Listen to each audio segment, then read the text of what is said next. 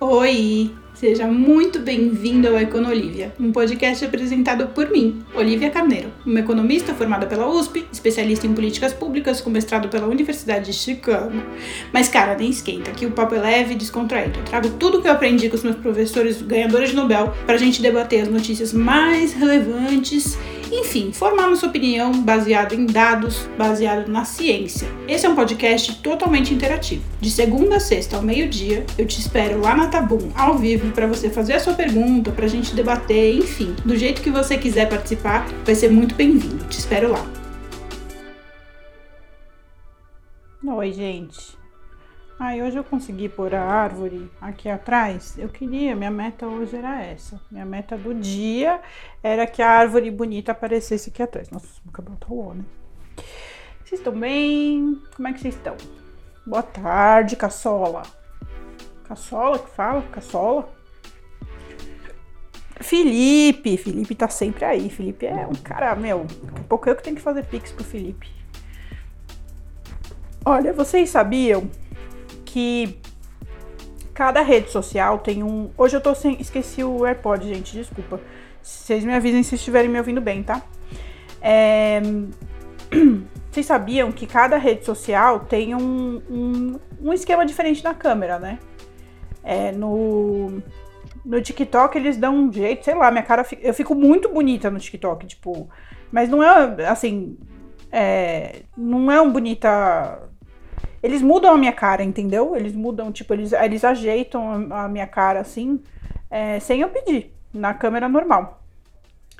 Aí, esse é o TikTok, né? No Quai, nossa, no Quai eu pareço um desenho animado, sério, eles, eles deformam a minha cara. Pareço, é que é assim, tem gente que acha bonito, né?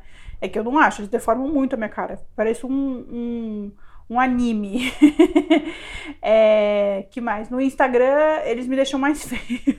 Eu acho que é para usar o filtro, para usar os filtros deles. E aqui no Quai eu acho que. Eu não sei se eu fico normal também. Eu tô me sentindo um pouco diferente aqui no Quai. Não sei por. Quai, desculpa, não tá bom. tô me sentindo um pouco diferente. Bom, vamos lá. Hoje é dia 15, dia dos professores. Feliz dia dos professores a todos os professores. É, alunos, respeitem seus professores.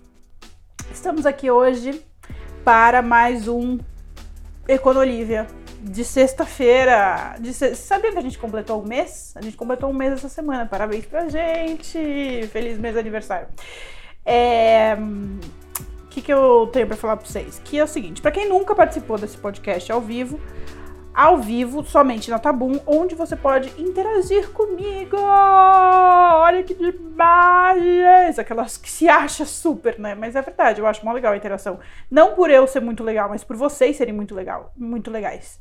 Então, a graça de participar ao vivo é justamente a gente poder conversar. Você manda mensagem aqui, você pode comprar o um cafezinho, que eu tô quase desistindo de falar pra vocês comprarem, porque vocês nunca compram o café de uma pergunta. Mas vocês podem comprar dos cafés que vocês compram, geralmente, né? Vocês me mandam muitos cafés e eu fico muito feliz. Isso é muito importante para mim, tá? E de verdade, isso é muito importante para mim mesmo. O apoio de vocês é a coisa mais importante. Fiz a reflexão ontem para vocês falando o quanto eu valorizo o tempo de vocês, o carinho, o apoio e a interação de vocês. Para mim é realmente assim uma das coisas mais importantes do meu trabalho. É, é, onde eu meço se eu tô indo bem, se eu tô indo mal, se eu devo continuar ou não. É a interação que vocês me dão. E, obviamente, o dinheiro que eu o dinheiro que eu ganho com as interações de vocês, não é mesmo? Que me ajuda a pagar as contas, porque também eu não vivo de árvore, que nem eu falei ontem.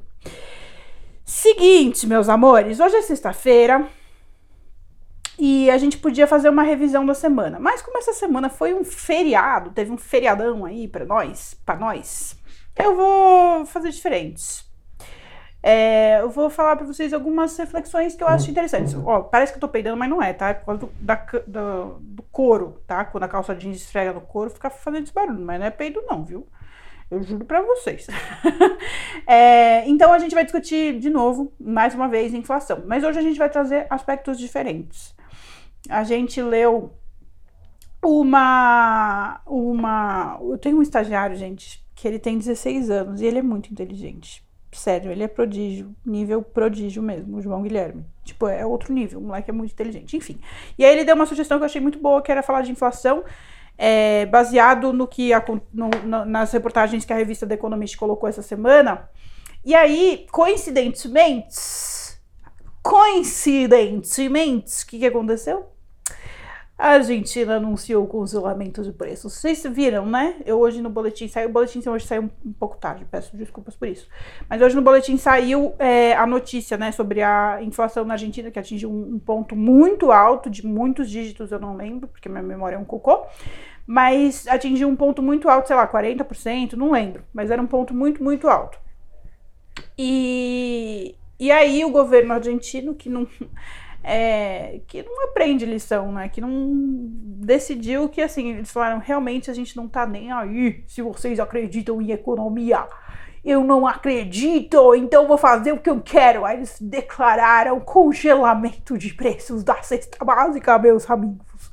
Isso mesmo, que não vai dar certo. Porque não, não dá certo. Isso não faz sentido. Então vamos discutir um pouco sobre a inflação na Argentina, no Brasil, no mundo. Porque que acontece, né? No, na, no período dessa Covid, dessa crise que a gente está vivendo no mundo. Ah, obrigada! É, a gente. Eu ganhei um Já Quero Ouvir. Para quem está escutando aí, eu conto para vocês que eu ganhei que eu agradeci. Eu já Quero Ouvir. De Campos Laura. É, Laura, obrigada. O mundo inteiro está passando por inflação, aumento dos preços. E é isso, eu já falei várias vezes. Acho que quem me segue já está cansado de saber, já, já manja bastante de inflação. Tem vários motivos para isso. Tem choque de oferta, choque de demanda, porque o mundo parou né, de produzir, então isso causa um choque de oferta. Também tem o choque de demanda, porque as pessoas pararam de consumir e de repente as pessoas voltaram a consumir. São dois choques de demanda. É, então, assim, tem muitos efeitos que acontecem ali que é, causam distorção nos preços e, e, e um, uma, enfim, um, um, um, processo difícil de entender do que está acontecendo nos preços. Nos Estados Unidos, em particular, a inflação está passando por um processo muito interessante, que eu já falei também lá atrás, mas enfim, é, é interessante falar agora, que o índice de preços, o índice está com inflação também, o mundo inteiro tá, tá? Não é um problema exclusivo da Argentina, não é um problema exclusivo do Brasil, o mundo inteiro está com esse problema de inflação. E todo mundo tá com dificuldade, porque, assim, se fosse fácil de contornar, o mundo não passaria por inflação, né? A gente precisa entender que os problemas econômicos, eles não são fáceis de ser resolvidos, não é trivial, não é óbvio, sabe? Tipo, ah, só congelar o preço, óbvio, vai dar certo. Não é assim. Se fosse assim, não seria um problema, porque, né, a gente estuda para justamente antecipar os problemas e conseguir fazer com que eles não aconteçam ou minimizar esses problemas. Mas não é assim. Tem fatores que a gente não consegue controlar. Então, a gente tem que lidar com os fatores que a gente consegue controlar de maneira que a gente sabe que as consequências, a gente conhece as consequências a gente consegue antecipar o que vai acontecer. Antecipar, ou seja, eu faço hoje, por exemplo, que nem a gente no congelamento de, um congelamento de preços, eu sei mais ou menos o que, qual é a consequência disso. Eu tenho uma noção de qual é, eu sei o que esperar disso. Entendeu? A Argentina sabe o que esperar disso. Escolhe fazer isso, não sei porquê. Enfim, beleza, fizemos lá, é, discutimos aqui que, que tá tendo inflação. E a inflação dos Estados Unidos eu falei que tem uma particularidade que eu acho interessante, que é o fato de que o, o padrão de consumo do, do, cidadão americano mudou. Então, o índice de, de inflação, ele é medido, já expliquei, né, por uma cesta de bens. Então eles pegam, os economistas pegam mais ou menos, eles tentam fazer uma média do que, que o, o americano comum consome para fazer o índice de preços do consumidor. Então vai lá, coloca leite, coloca pão, coloca, sei lá, sabão em pó, e essa cesta de bens, ele acompanha como vai sendo a evolução dos preços dessa cesta específica. O que, que aconteceu nos Estados Unidos? O consumo dos americanos mudou, então o índice de preços não estava acompanhando exatamente como o americano estava consumindo naquele período da pandemia. Isso causou uma mega discussão, tal. Isso é um aspecto interessante. Enfim, mas nos Estados Unidos, de acordo com essa essa reportagem que o que o João Guilherme trouxe, tem um outro aspecto também que está interessante de ser discutido, que é tanto a inflação quanto os salários estão é, crescendo numa velocidade muito grande. Isso torna mais difícil de controlar a inflação, porque a inflação está relacionada com o consumo. Então, se as pessoas estão ganhando mais, elas provavelmente estão consumindo mais. E aí gera um ciclo vicioso, porque Aí você tem que aumentar o preço, e aí aumentando o preço, as pessoas vão falar, a inflação aumentou, então eu quero aumento do meu salário também. Aí aumenta o preço do salário, aí elas consomem mais, entendeu? Aí vai gerar aumento dos preços, e o aumento dos preços vai fazer as pessoas pedirem mais salário, e as pessoas pedindo mais salário gera mais aumento do salário, que vai gerar mais consumo, que vai gerar aumento dos preços, e fica nesse ciclo, é, com, se não fizer nada, né, fica nesse ciclo contínuo. Só que, ó, para vocês terem uma noção, o mundo é rico, é, o mundo rico é acostumado com salários, é que ele fez uma tradução literalzinha aqui. O mundo rico é acostumado com salários e preços crescendo devagar. Mas nesse momento estão crescendo muito rápido. Nos Estados Unidos, de janeiro a setembro, o valor da hora, né, do trabalho aumentou 4,6%, enquanto a inflação aumentou 5,4%. Tem um gráficozinho que o, o João Guilherme separou, que eu não sei se vai aparecer aqui para vocês, mas enfim, tem um gráficozinho mostrando. Eles dois estão crescendo numa velocidade aqui, o gráficozinho, para vocês verem. Estão crescendo numa velocidade é, acima do comum. É interessante, né? O azul escuro é o preço, né? A inflação, e o azul claro são as horas de salários. Então, vocês podem ver que estão crescendo é, numa velocidade muito grande. A causa da inflação é os preços de energia e a demanda diferente da oferta. Então, tipo, é, causa, é, é, mais ou menos a mesma causa de inflação no mundo inteiro. A causa do aumento dos salários, ele colocou que ainda é um pouco misterioso, possível escassez de trabalhadores. E esse é o aspecto que eu queria trazer para vocês pra, com, com mais de maneira mais enfática. Na verdade, o que está acontecendo com o aumento dos salários é o seguinte: o governo americano, na, no Trump ainda, deu um auxílio muito bom para quem é, para as pessoas, porque o Trump queria ser reeleito provavelmente, ele falou assim: "Ah, vamos dar um auxílio muito top para esse período da crise, para a galera se sentir confortável". E aí ele fez um auxílio, tipo, é, o nosso auxílio emergencial, só que no caso deles era auxílio de era auxílio de trabalho, sabe? Auxílio de desemprego. E aí esse auxílio em muitos estados, em muitos lugares, era maior do que o salário mínimo. Então a pessoa que ganha pouco olha e fala assim: Meu, eu até tenho um emprego, mas, poxa, se eu ficar em casa, o governo vai me dar um salário melhor do que o meu emprego. Por que, que eu vou trabalhar sendo que eu posso ficar em casa e ganhar a mesma coisa? Então, a pessoa sai do seu emprego, né, ou vai negociar com o seu empregador e falar: Olha, ou você me paga mais, ou eu vou parar de trabalhar. Isso faz um aumento dos salários gera essa, essa, essa situação de escassez de trabalhador, né? Porque se o cara não quiser aumentar o salário do, emprega, do empregado, ele vai ter que procurar outro. E aí, provavelmente, possivelmente, gera aí um processo de, de desemprego tal. Então, isso acontece, isso causa né, o aumento de salários do, do trabalhador. E também tem um aspecto de é, retomada econômica isso eu tô falando de uma maneira mais genérica, tá? Não, não leve ao pé da letra o que eu tô falando, porque eu tô, eu tô resumindo bem, assim, não é exatamente assim. Eu tô fazendo de uma maneira bem simples. Essa parte que eu vou falar agora, de uma, tudo que eu falei até agora tá, tá acurado. A partir de agora eu vou falar de uma maneira mais exagerada. Acontece o seguinte: no, no processo de recuperação econômica, tem uma escassez por mão de obra qualificada, porque é, quem é. Como que eu posso falar isso? Quando vai tendo a retomada econômica, quem volta mais rápido né, para ter emprego é justamente os empregos mais qualificados. E aí, porque né, é, a, é a ponta ali da cadeia que volta primeiro para as outras partes da cadeia irem voltando.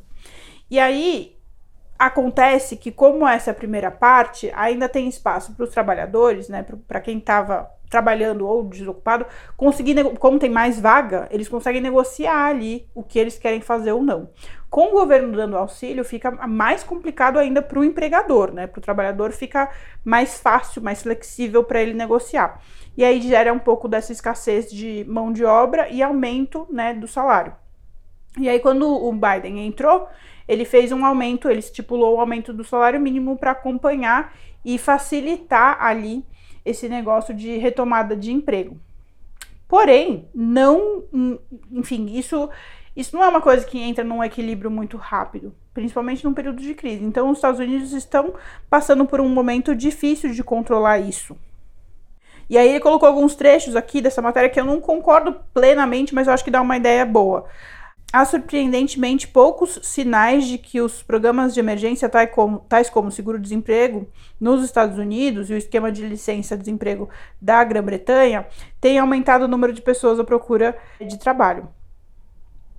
O fim desses programas não causou as pessoas retornarem aos empregos, de acordo com o que a The Economist está tá entendendo. Mas a verdade é que está é, tá numa situação ali de, de fluxo de trabalho que o trabalhador está negociando o seu, o seu salário de acordo com o que ele acha que compensa. E o empregador está negociando do, de acordo com o que ele tem capacidade. Então, assim, o que, vai, o que pode acontecer, que seria o melhor cenário, é que o aumento dos salários caiba na margem dos empregadores e isso não gere um aumento de preços, que nem eu tinha explicado antes. Então, se eu sou dona de um supermercado, eu vou contratar mais caixas do meu supermercado, só que o salário que eu estou negociando com essas caixas, ou esses caixas de supermercado, está dentro do meu, do, da minha margem de lucro. Então, eu não preciso aumentar os preços dos meus produtos no meu supermercado, porque afinal de contas eu quero vender. Então, eu ganho na escala e não no aumento do preço. Porém, pode ser que isso não seja possível, porque a gente está com um problema aí de choque de demanda de oferta também. E o que, que isso significa? Que se eu a, a, negociação do aumento do preço dos salários, né, não couber no meu orçamento dono do supermercado, eu vou ter que aumentar o preço dos meus produtos. E uma vez que eu aumento o preço dos meus produtos, o que, que vai acontecer? Vai aumentar a inflação. E uma vez que aumenta a inflação, o que, que vai acontecer? Os trabalhadores vão pedir um salário, vão negociar para um aumento de salário de acordo com o aumento da inflação. E aí a gente gera um ciclo que fica muito difícil de controlar. Essa é a grande, é a grande questão dessa discussão do, do, do desemprego e do salário, do, da inflação nesse momento, né? Que está difícil de controlar. E aí tem um monte de gente falando é, que o Fed deveria é, aumentar a taxa de juros, né, segurar um pouco para segurar a inflação e tal. E o Fed está falando, não, com o tempo isso vai normalizar, porque a cadeia vai, vai normalizar. Eu acho que o Fed está certo. Eu, eu geralmente eu confio muito em, em, em, em, Banco Central. Vocês vão ver que eu sempre elogio o Campos Neto, eu sempre elogio todo mundo, porque eu, eu confio muito. Como não é na minha área de, de atuação, né, macroeconomia, é, o que eu sei é do livro texto. E do livro texto parece mesmo que eles estão corretos. Mas enfim, tem gente que trabalha com isso mais profundamente, que pode provavelmente opinar com mais propriedade do que eu. Bom, eu acho que eu comentei com vocês tudo o que eu queria comentar desse assunto. Tem outros aspectos, se vocês quiserem, a gente pode voltar nesse debate mais pra frente. Mas eu queria responder duas perguntinhas de Pix, já que a gente tá sem pergunta por aqui. Topam? Topam, né? Já, já topei por vocês. Aquelas, né? O Arthur perguntou, o Arthur mandou um pix de 10 reais perguntando assim: Olivia, olá Olivia, gostaria de saber quais as principais fontes de renda para quem estuda economia. Desde já agradeço. Uai, trabalho? é, varia, Arthur. É muito difícil falar com falar com uma estatística porque eu não conheço uma estatística. Eu vou te falar do que eu vivi na minha faculdade de economia, dos meus colegas. Só que você tem que lembrar que eu fiz a faculdade de economia mais top, sei lá, do, do, do Brasil. Então, o mercado de trabalho que eu vivo, né, que os meus, eu e meus colegas vivemos, é um pouco diferente do mercado de trabalho que outras, outras, outras pessoas que estudam economia é, enfrentam em outras regiões do país, até porque o mercado de São Paulo é muito diferente, sei lá, do mercado né, no Paraná, do mercado em outros lugares. Então, é muito específico, sabe? Não, eu não quero te vender um sonho, assim, ah, você vai fazer faculdade de economia, você vai trabalhar com isso, porque depende de onde você vai estudar, qual faculdade, seus desejos, enfim, depende de muitas coisas.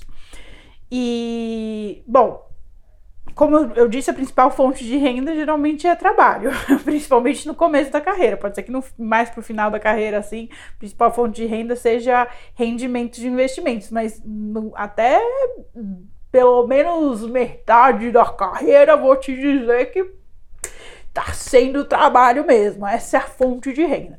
É, os tipos, acho que você quis perguntar, na verdade, os tipos de trabalho, né?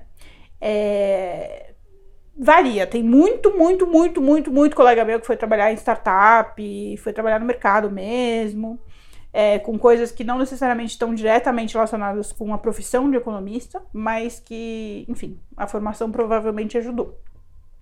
Isso é, acho que é vasta. Diria que vai, pelo menos metade dos meus colegas estão nessa realidade hoje. Muitos foram para o mercado financeiro. Aliás, isso provavelmente é quase a outra metade. Muitos mesmo foram trabalhar com o mercado financeiro, seja banco de investimento, seja o que for, venture capital, sei lá, foram trabalhar nesse universo de investimentos. Alguns foram para a carreira acadêmica, isso é a minoria, são pouquíssimos que quiseram seguir carreira acadêmica, diria que tipo, vai 1%, é muito pouco mesmo. E alguns foram para consultoria, fazer mais o que eu faço, né? Que é que é um pouco carreira acadêmica, mas é também é um trabalho mais opinativo, né? Você dá parecer, você dá a sua opinião. É que eu dou minha opinião na internet, mas se eu, antes de eu dar opinião na internet, eu, eu escrevia parecer e assinava. Olha, minha opinião é essa daqui. Esse é o trabalho de um economista tradicional, vamos dizer assim. A gente fica dando nossa opinião a gente faz estudos, né, dá a nossa opinião sobre as coisas e assina. Aqui a economista Olivia falou que essa é a opinião dela. E aí, geralmente, as pessoas usam isso como referência para tomar decisão, para apresentar no, no, num, num, tribunal, por exemplo, se tiver, por exemplo, no CAD tem muito, né? Todo, todo, todo caso no CAD tem sempre um economista, pelo menos um economista dando uma opinião sobre alguma coisa. Será que essa fusão vai fazer sentido no mercado ou não? É, no mercado de investimentos, obviamente, acho que é muito claro, né, que sempre pedem opinião de economista, o que, que vai acontecer com a inflação e tal, que não é a minha área, tá? A minha área é mais outro tipo de consultoria. Nesse universo de consultoria, eu vou incluir também que geralmente são pessoas que trabalham, é, ficam circulando nesse, nesse nicho, né? É um pouco meio acadêmico, um pouco consultoria econômica e um pouco trabalhar em fomento ao desenvolvimento, seja no governo, seja no Banco Mundial, seja no Banco Interamericano de Desenvolvimento, no BID, seja no FMI, sei lá, na ONU, é, no BNDES, enfim, a gente trabalha com não só dando parecer para o mercado, mas dando parecer para o governo também, ou para instituições que tomam decisões de política pública, dando nossas orientações em relação ao que deve ser feito. Então vamos fazer uma estatística aqui mais, mais acurada. Eu diria que 30% foi para o mercado, sei lá, de, de, normal, mercado. E também tem consultoria, né? Nesse startup, consultoria tipo McKinsey, enfim, 30% foi para esse universo. 30%, não, vai 40% foi para o mercado financeiro. O resto se dividiu nessas áreas que eu te falei: carreira acadêmica, que vai dar aula, é, trabalhar com pesquisa, é, e trabalho de economista, economista mesmo que fica dando parecer, trabalha para o Banco Mundial, faz umas consultorias aqui e ali, enfim, trabalha para um, um monte de gente falando sobre políticas públicas, geralmente. Eu dei uma resposta muito maior do que é, o valor do Pix. Mas é que essa pergunta realmente aparece bastante. E eu acho que é uma pergunta importante, né? Pra, pra molecada que tá decidindo aí que carreira que vai seguir na vida. Gente, hoje vai ser só esse Pix mesmo. tá bom. Porque já deu o tempinho aqui, a gente começou um pouco mais tarde hoje, mas. Um, sei lá, acho que é isso que eu tenho pra falar pra vocês tinha tudo para falar para vocês. Era isso. Era de, de inflação, explicar um pouco a inflação, a situação do desemprego, por que, é uma, um problema difícil de resolver, por que, não basta só congelar os preços. Aliás, eu não respondi exatamente essa pergunta, né? Mas acho que deu para vocês entenderem um pouco da dinâmica. Porque se você só congelar o preço, o que vai acontecer com o empregador que precisa pagar o salário do seu funcionário? Ele vai perder dinheiro, né? Ou ele vai ter que demitir funcionário, ou ele vai ter que sair no prejuízo. Então, é, vocês entenderam a dinâmica, né? Então é, é difícil congelar os preços para para como solução para controlar a inflação. É complicado, é um problema sistêmico, então precisa tomar outro tipo de medidas, mas relacionado com o Banco Central. É... que mais? Aí eu contei para vocês isso, contei essas coisas de inflação, como está a situação de emprego, usei os Estados Unidos como exemplo. Acho que eu respondi todas as perguntas relacionadas a esse aspecto específico, né? Porque vocês não mandaram pergunta nenhuma. E respondi um pix. Tá bom, né? Terminar a semana assim. Muito obrigada a todos que vieram. Se você está escutando ou se você está aqui ao vivo na Tabum, compartilha, por favorzinho, compartilha no do agregador para os seus amigos no WhatsApp, no no Instagram, nas redes sociais, porque isso me ajuda muito a valorizar o meu podcast é, nas redes sociais e ganhar visibilidade com o meu produto, tá bom? Muito, muito obrigada. Que vocês tenham um excelente final de semana. E é nóis. Beijos. Bye.